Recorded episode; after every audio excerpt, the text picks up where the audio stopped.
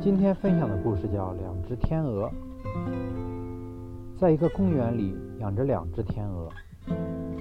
一只天鹅左边的翅膀上的羽毛被剪去了，另一只完好无损。剪去翅膀的天鹅放养在一片较大的水塘里，完好的那只放养在一片较小的水塘里。一个游人觉得很奇怪，便询问管理员为什么。管理员告诉他，这样是为了防止天鹅逃跑。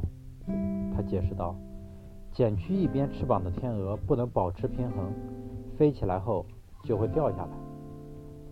小水塘里的天鹅虽然没有剪去翅膀，但是起飞时没有必要的滑翔距离，只好老实的待在水塘里。